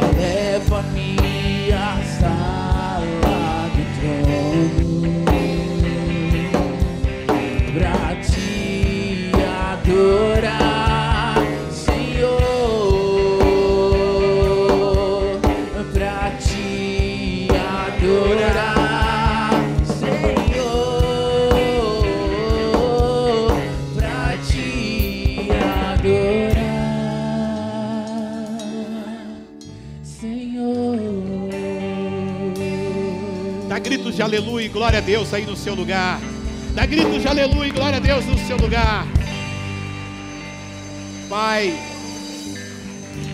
em nome de Jesus, que o espírito do suicídio caia por terra. Que a depressão caia por terra. E que o espírito de vida possa reinar sobre nossas vidas. Você quer uma bomba aí de alegria no seu coração? Eu estou lendo Isaías. Se você está lendo também, você está sendo edificado. E olha só o que eu me lembrei agora, o que o Espírito me fez lembrar agora que eu li esses dias atrás. Isaías 25, 6 ao 8. Oh, glória a Deus. Porque a festa não pode parar, amém ou não amém? Fala comigo, a festa não pode parar. Isaías 25, 6 ao 8 diz assim: vou pegar nessa tradução que é melhor. Neste monte o Senhor dos Exércitos preparará um farto banquete para todos os povos, um banquete de vinho com carnes suculentas, o melhor vinho. Neste monte ele destruirá o véu que envolve todos os povos, a cortina que cobre todas as nações. Ele destruirá a morte para sempre. O soberano, o Senhor, enxugará as lágrimas de todo o rosto. Aleluia! Porque o Senhor está dizendo para cada um de nós: a festa não vai acabar, não, em nome de Jesus. Toma posse dessa palavra poderosa sobre a sua vida. Que o Espírito Santo de Deus esteja com você. Você toma posse dessa palavra? Glória a Deus, aleluia, Pai. Glória a Deus. Ainda de pé. Eu quero eu quero fazer um momento tão bacana que é o momento da da oferta. E se você hoje trouxe uma oferta ao Senhor. Daqui uns dias nós vamos voltar à aquela velha rotina Tá, do pastor saiu de cena, vinha um outro aqui falar sobre oferta. Tá chegando o dia que a gente vai voltar com isso em nome de Jesus, né? Glória a Deus. Falar sobre o dízimo. Eu anotei uma uma frase aqui, está com microfonia. Eu anotei uma frase aqui que diz muito para falar um pouquinho sobre o dízimo e oferta. O homem contemporâneo vive o grande dilema de busca incessante pela alegria e o sentimento constante de insatisfação diante de muitas tentativas frustrantes de preencher o vazio de seu coração. O Whindersson Nunes tem todo o dinheiro do mundo, mas ele não tem alegria. Mas ele não tem alegria. Talvez hoje você tenha duas moedinhas de, de menor valor, como aquela viúva pobre, mas ela deu com alegria. Você está entendendo isso? A alegria é quando a gente entrega uma oferta para Deus, quando a gente entrega o dízimo. Deixa eu contar uma coisa para vocês. A minha mãe é separada do meu pai biológico meu pai biológico me abandonou. Meu pai biológico me abandonou, abandonou minha mãe, batia na minha mãe. Minha mãe lutou para poder me cuidar de mim, me dar uma educação. Meu pai se casou com uma outra pessoa, minha mãe se casou com uma outra pessoa, sem Jesus no coração, claro. Hoje eles vivem suas vidas. Meu pai mora no mesmo bairro que eu moro e hoje eu estou morando na mesma rua que ele mora.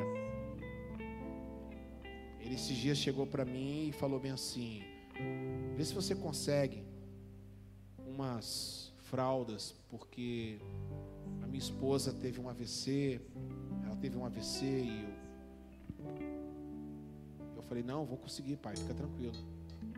A irmã Maria Lima me mandou uma mensagem essa semana falou: Pastor, eu estou com um pacotão de fralda descartável, geriátrica, G. Eu falei: Vou passar aí depois do culto. Passei.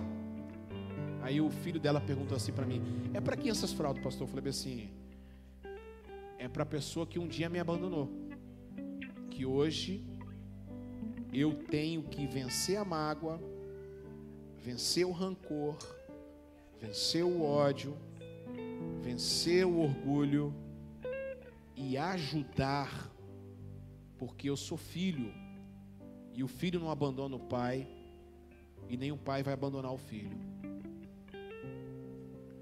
Isso é o sentimento das pessoas que fazem as coisas com alegria no coração. E a depressão não vai chegar até você. Porque você vai ser abraçado pela alegria do Senhor. Porque a festa não pode acabar como diz Isaías. Pegue o seu melhor para você entregar no altar. Pegue o seu dízimo, o seu não, do Senhor.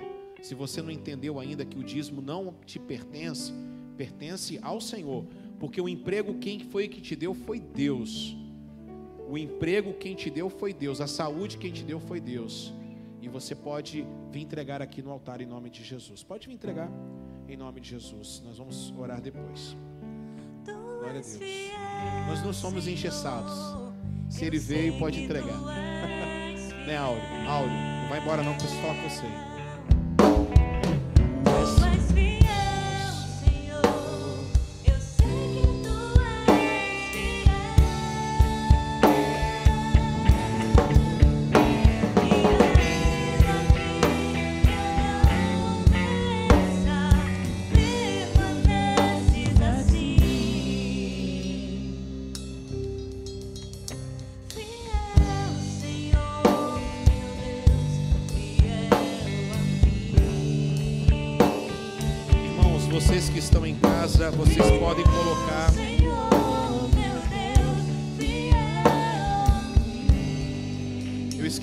Vocês podem fazer as doações também pelo PicPay, através do PicPay, do QR Code que está aí. Pode, pode se sentar, que está na, aí no canto da tela do seu vídeo, tá? Em nome de Jesus. Obrigado, meninos. E você pode estar fazendo. Algumas pessoas já estão doando aqui. E quero dar um. Eu quero eh, rapidamente quero dar uma prestação de contas. Infelizmente, a avó do nosso querido Dimas, baterista da nossa comunidade, é, veio a óbito ontem. Era mais ou menos umas 11 horas da noite, quando a gente recebeu a notícia. É, é aquela senhora que nós pedimos para o alimento, lembra da, da, da lata? É, foi para ela. E nós arrecadamos um, uma quantia de irmãos que nos ajudaram pelo PicPay. E é, nós passamos para o Dimas para ele poder. Não deu tempo da gente comprar o alimento, porque ela foi transferida para o Jaime e veio a óbito pelo, lá no Jaime. E, e a gente conseguiu, Ismene, a gente conseguiu uma certa quantia e nós repassamos para ele, para ele poder ir, para poder pegar Uber ou fazer um lanche lá, porque é, é uma viagem até a serra, vocês sabem disso. E, mas ela veio a falecer ontem, foi enterrada hoje já, devido à questão do Covid-19. E eu queria que vocês depois mandassem uma mensagem para o Dimas, está lá no Família Quadrangular, Família Querol, na Juventude também. O Ministério de Louvor já todo mandou para ele. E hoje já fui na casa dele, já já fui lá e já orei por ele, já mandei também mais uma oferta que eu tirei aqui domingo de manhã para dar para ele, para ele poder. O Anadelso conseguiu todos os trâmites. Eu quero agradecer ao Anadelso mais uma vez por ter me ajudado. Conseguiu todos os trâmites para que ele, ela pudesse ser sepultada. E é, com a Anadelso que eu quero agradecer. Agradeço demais mais uma vez o meu irmão Anadelso, nosso vereador aqui de Vila Velha. Muito obrigado, em nome de Jesus. E infelizmente ela se foi, mas ela foi para o Senhor, porque ela era uma serva do Senhor. Amém? Olha aqui, homens, ela teve três paradas cardíacas antes de morrer. Ela não suportou. Eu falei, Dimas, se eu tivesse uma, acho que eu já teria batido as botas. Ele começou a rir, né? Eu falei, porque a gente é mole, cara. Olha como é que a sua avó é guerreira. 88 anos, três paradas cardíacas, na terceira ela não aguentou. Aí eu virei para ele e falei, ela foi para morar com Jesus, ela foi promovida. Amém? Que Deus abençoe a família e Deus abençoe nosso irmão Dimas em nome de Jesus, tá? É, então é isso aí. E todo o dinheiro que a gente arrecada aqui no PicPay, por exemplo, a gente coloca gasolina, porque é mais fácil, hoje os postos estão aceitando, é muito bom. É, o PicPay realmente é, um, é, um, é uma ferramenta bacana e você pode ajudar constantemente. Agora é o seguinte, você ajude, quando você mandar, coloca lá se é oferta, se é dízimo, porque é uma rede social também, você pode interagir. Você nos ajuda a identificar na tesouraria, tá certo? É muito importante, tá? É, eu não vou dar mais recado, só vou falar que terça-feira nós temos oração, tá? Importante você estar tá aqui na oração. É, o pastor Edmilson está na liderança. Na quarta-feira, na quarta-feira, André, eu vou mandar para você agora, coloca aí para aí, e vou mandar também para vocês também aí. É, na quarta-feira, ó, quarta-feira vocês vão estar, como é que se diz, meu Deus do céu? atentos quanto à palavra que nós vamos falar sobre a igreja de Filadélfia, lá no Apocalipse, tá bom? Se der, vocês passam aí, André, por gentileza. André, coloca para mim aqui que eu vou é, anunciar o próximo, ó, o próximo domingo. Vamos em homenagem aos pequeninos, tá? Em homenagem aos pequeninos. O ano passado, Esther, é, Estherzinha, eu falei sobre os Vingadores, né? Para vocês. Esse ano nós vamos falar sobre Cobra Kai versus Cordeiro do. A série Cobra Kai. Alguém já assistiu não? Incentivo vocês a assistir. Top. Assistam porque nós vamos falar um pouquinho sobre Cobra Kai versus Cordeiro do. Serão quatro. É, Manuel, vem que eu vou falar para. Vai ser top, hein? Não vou lutar karatê aqui não, Emanuel. Não vou lutar karatê aqui não. Vocês se preparem porque vai ser muito bom. Cobra Kai versus Cordeiro do vai falar muito. Pode, você pode achar meio engraçado ou, olha lá, ó, você pode achar meio engraçado, né? Ou até mesmo você pode é, ficar escandalizado. Mas Cobra Kai ensina muita coisa espiritual para nós. Nós vamos abordar quatro temas: paternidade, quebra de maldição, ok? Perdão e superação. Esses quatro temas que nós vamos estar abordando nos quatro domingos. Se prepare que vai ser muito bacana, tá bom? Assistam para não ter spoiler. Assistam, viu, Estherzinha? É gostoso, é da minha época, é anos 80. Vocês vão, vocês vão ver o que é ano 80. Ano 80 é o melhor ano que teve, tá bom? Cobra Kai versus Cordeiro do. Era Miyagi do, né? Mas eu teve que colocar, claro, Jesus na parada. Então é Cordeiro do, tá bom? Oh, meu Deus do céu, a cabeça do pastor pensa cada uma, né? ok? Só não vou lutar karatê aqui, tá bom? O resto a gente vai fazer tudo, ok? Ó, eu quero chamar então, próximo domingo, tá? Ah, e também, próximo domingo começa o projeto de vida e o nosso primeiro objetivo já é começar a arrecadar a, os brinquedos. Irmãs, a gente arrecada todo ano brinquedos para entregar nas comunidades carentes. Eu espero, em nome de Jesus, que eu consiga, a gente consiga este ano, pelo menos mil para entregar lá em Normília, lá na invasão de Normília. A gente vai conseguir em nome de Jesus? Posso contar com vocês? E vocês já estão convidados. Vou mandar para vocês aí as fotos do ano passado.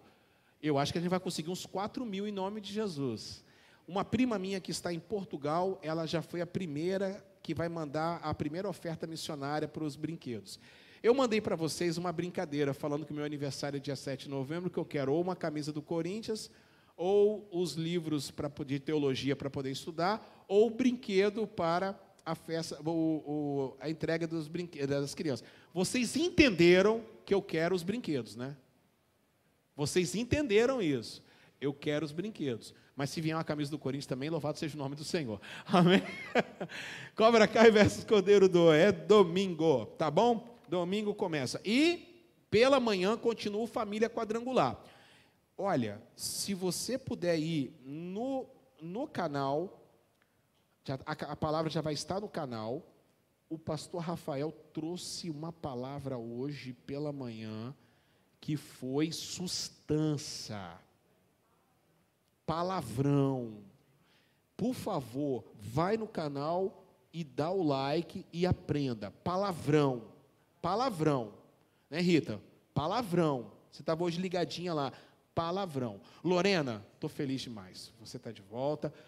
Daiane Trindade, estou feliz demais. Está de volta. Rayane, estou feliz demais. Está de volta. Jonathan, Rivaldo. Rivaldo daqui a pouquinho vai ser nosso vizinho, meu Deus do céu. Eu vou, não vou sair de lá. Eu vou, vai ser assim, vai ser da casa de Lafayette para a casa de Rivaldo, oh, meu Deus do céu. Jesus, eu vou estar nas nuvens, eita manto, e depois nós vamos pular lá no, no, no Boulevard para poder tomar aquele café com leite, aleluia, glória a Deus. Quem mais está voltando hoje? Quem mais está voltando hoje? Quem mais está voltando hoje que está aqui? Samara está voltando hoje, né? Quem? Quem, amor? A mãe da Adriana que está aqui, não, é já é de casa, né? Pelo amor de Deus, né? Pelo amor de Deus. Ela tem um sorriso bonito, sorria. Lembra dessa música? Sorria, meu bem. Esse corinho, não tem? Esse, esse hino tem que cantar na igreja, irmãos. Sorria. Você lembra? Evaldo José? Eu acho que é Evaldo José, né? Hã? Hã? Evaldo Braga, você conhece, né? Sua gafieira, você conhece, né? Ah, sei. Meu Deus do céu. Evaldo Braga, você gosta do, do, do Evaldo Braga? Você gosta, né? Sei.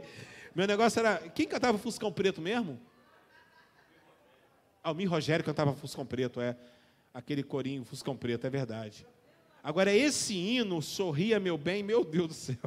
A, a falar nisso, irmãos, tá no, eu vou postar depois no Facebook o, o antigo grupo de louvor que a Jéssica Mayra participava, o Brilho Celeste. Tá? Olha, eu, eu- vamos terminar com esse. Eu vou, eu vou, eu- nós temos que terminar com. Eu mandei para você, André. Dá uma olhada aí que eu mandei hoje para todo mundo. Mandei, mandei, mandei. A Jéssica cantando. Jéssica cantando. Jéssica, meu Deus do céu. Coisa linda. Prepara aí no gatilho que eu mandei para vocês. É, nós temos que terminar com, esse, é, é, com essa música linda. Jéssica, antigo brilho celeste. Meu Deus. Quem está fazendo aniversário? Gente, pastor Edson fazendo aniversário, é verdade. Obrigado, é, minha esposa, assessora. e eu quero que vocês aplaudam a vida do pastor Edson. Glória a Deus. Pastor Edson, um beijo, está trabalhando. Deve estar trabalhando. Um beijo, pastor Edson, está assistindo também. Feliz aniversário. Grande homem de Deus, nosso pastorzão, pastor Edson. Homem seríssimo. E quem mais está fazendo aniversário? Ah, Sandra, de Cachoeiro. Estou mandando um beijo para você, como prometido. E todo mundo aí que está no Brasil todo ligadão na rede social. Bom, vamos lá. Primeiro, quero convidar aqui. é, então, já estão lá? Primeiro, quero convidar Pérola Espanhol. Pérola Espanhol. Martins. Já foi apresentada a nossa boneca, porque acabou, acabou a- com a pandemia, acabou tudo, e a gente conseguiu aí, no calar da, do desligar das luzes, mais alguns é, certificados, e agora nós vamos entregar para a Pérola, é, Pérola Espanhol Martins, ela foi, ela nasceu no dia 13 de julho, tá? Ela é filha do pastor Ricardo e da Érica. Pastor Ricardo tem que voltar a trabalhar, hein, seu, seu meliante. Se eu, eu, eu, vou falar um negócio. Não, falando, falando de Jesus. Você está trabalhando lá no hospital. Isso aí, isso aí eu já sei. Levanta, isso aí. Pérola, ah, que coisa linda. Mostra essa criança. Não mostra você não, você é muito feio. Olha aí, gente. Pelo amor de Deus. É, é, Ebinho, tira uma foto bonita. Hum? A cara do pai, misericórdia. Aqui, segura aqui, Érica. Olha lá, olha lá. Já foi apresentada. Daqui a uns dias já está até, até trabalhando para Jesus, diaconisa. Vamos aplaudir a Deus pela vida da Pérola. Agora, vamos receber Ohana Pimentel Melo da Silva. Meu Deus, em que nome, hein? Manto de glória. Você vê aí, terra? É fortíssimo. Cadê a sua, vaso?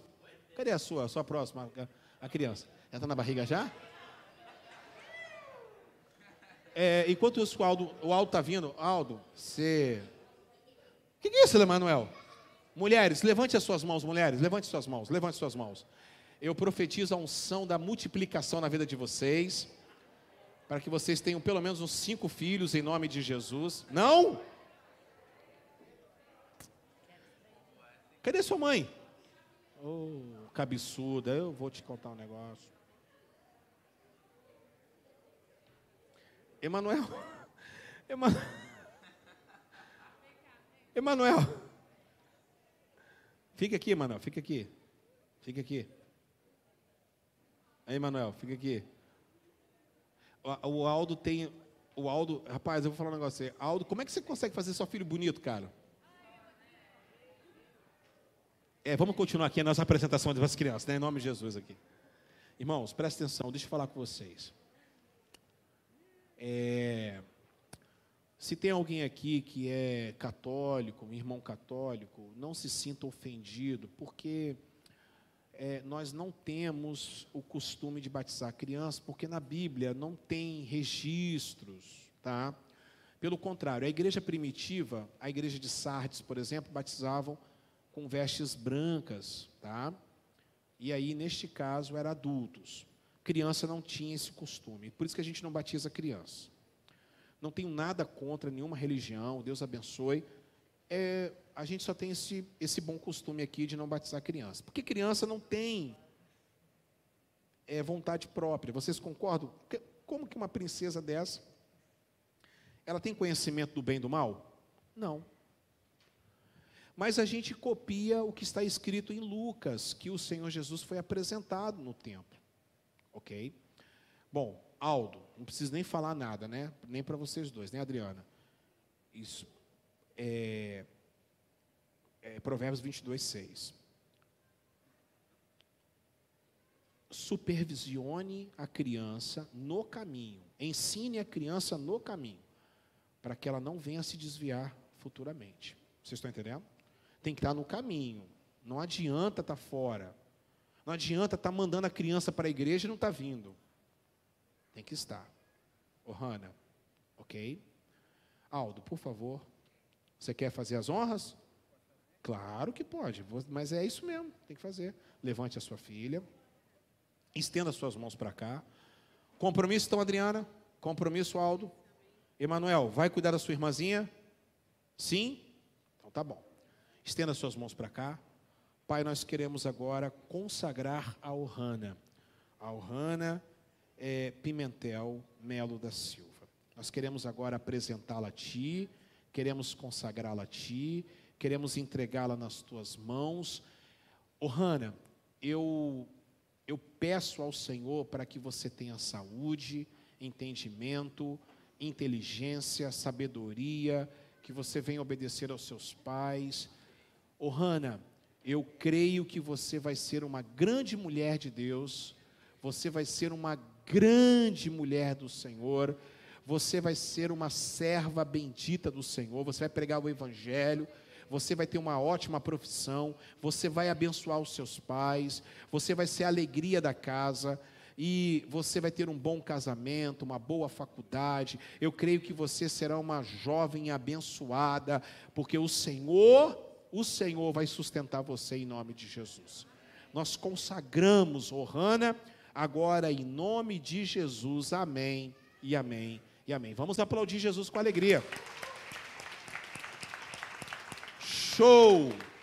Já está nos, nos colos do pai, agora vamos passar para a mãe. O pai tem a, o pai tem a obrigação de trazer o alimento para casa, para Ohana e para o Emanuel. Fica quieto, vem para cá. Você também tem o seu, eu já te apresentei. Fica quieto aqui, meu Deus. Ele não para. Ele, esse menino é, é, é do meu time, ele não para. Manda, manda um beijo para todo mundo lá. Ei. E ao mesmo tempo que ele é. Não tem vergonha, tem vergonha. Seu sem vergonha. Olha lá, vamos lá? Fala Apocalipse sinal. Aleluia. Tá bom, valeu. Parabéns, Aldo. Menina bonita. Aí nós fomos lá entregar o chá de fralda lá. Paramos o bairro, meu Deus do céu. Paramos o bairro. Vamos acabar agora o culto? Então tá bom. Fica de pé. Conseguiram aí o vídeo? Não, né? Conseguiu? Maravilha. Desliga a luz aqui, por gentileza. É coisa de dois minutos, é, é 20 segundos. Desliga a luz aqui. Ali. Aumenta. Olha, olha aqui. É Jéssica fazia parte desse grupo aqui, ó. Brilho Celeste. Peraí, bota, tem ó, o som? Tá com som? Maravilha. Ó, já tá, já tá, já tá rodando. Volta lá, volta lá, André, volta lá. Não, volta lá. Volta lá. Não tem, cadê a música? Eu quero que o pessoal veja a Jéssica. Olha, essa aqui é a Jéssica antiga. Aumenta aí a música aí. Vai. Vai. Não. Cadê? Cadê a música? Vai. Brilho celeste. Cadê? Ó, ah, não acredito. Poxa. Conseguiu? Aí, volta, volta agora. Volta lá, volta lá. Isso. Olha lá, irmãos, brilho celeste, hein?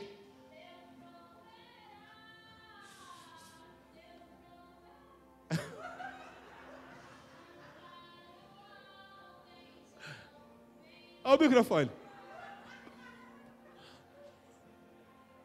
Olha eu lá, pastor. Olha o pastor.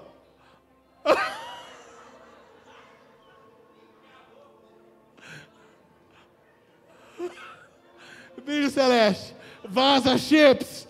Vaza chips.